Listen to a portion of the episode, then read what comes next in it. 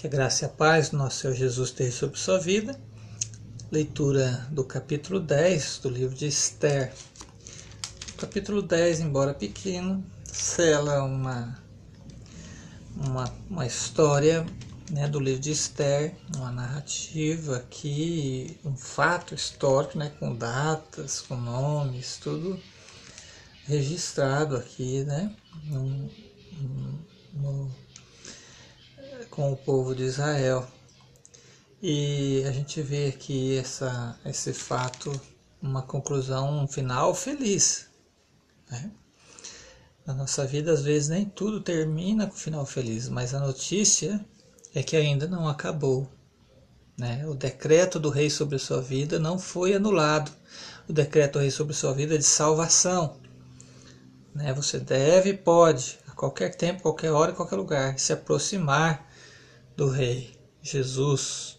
Esse é o nome dele.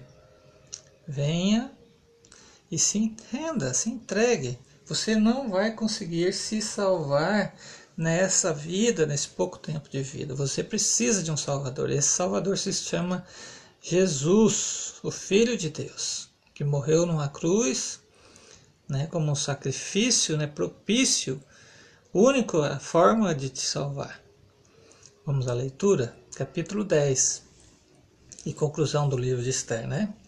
O rei Xerxes obrigou os moradores do seu reino, tanto os do litoral como os do interior, a fazerem trabalhos forçados. Todas as grandes maravilho e maravilhosas coisas que Xerxes fez e também a história completa de como colocou Mordecai num alto cargo do seu governo, tudo isso está escrito nos livros da história dos reis da Média e da Pérsia. O judeu Mordecai ocupou a mais alta posição do reino, logo abaixo do rei Xerxes. Mordecai era admirado e estimado por todos os judeus. Ele fez tudo o que pôde pelo bem-estar de seu povo e pelo progresso de sua raça. Deus abençoe sua vida com esta leitura em nome de Jesus.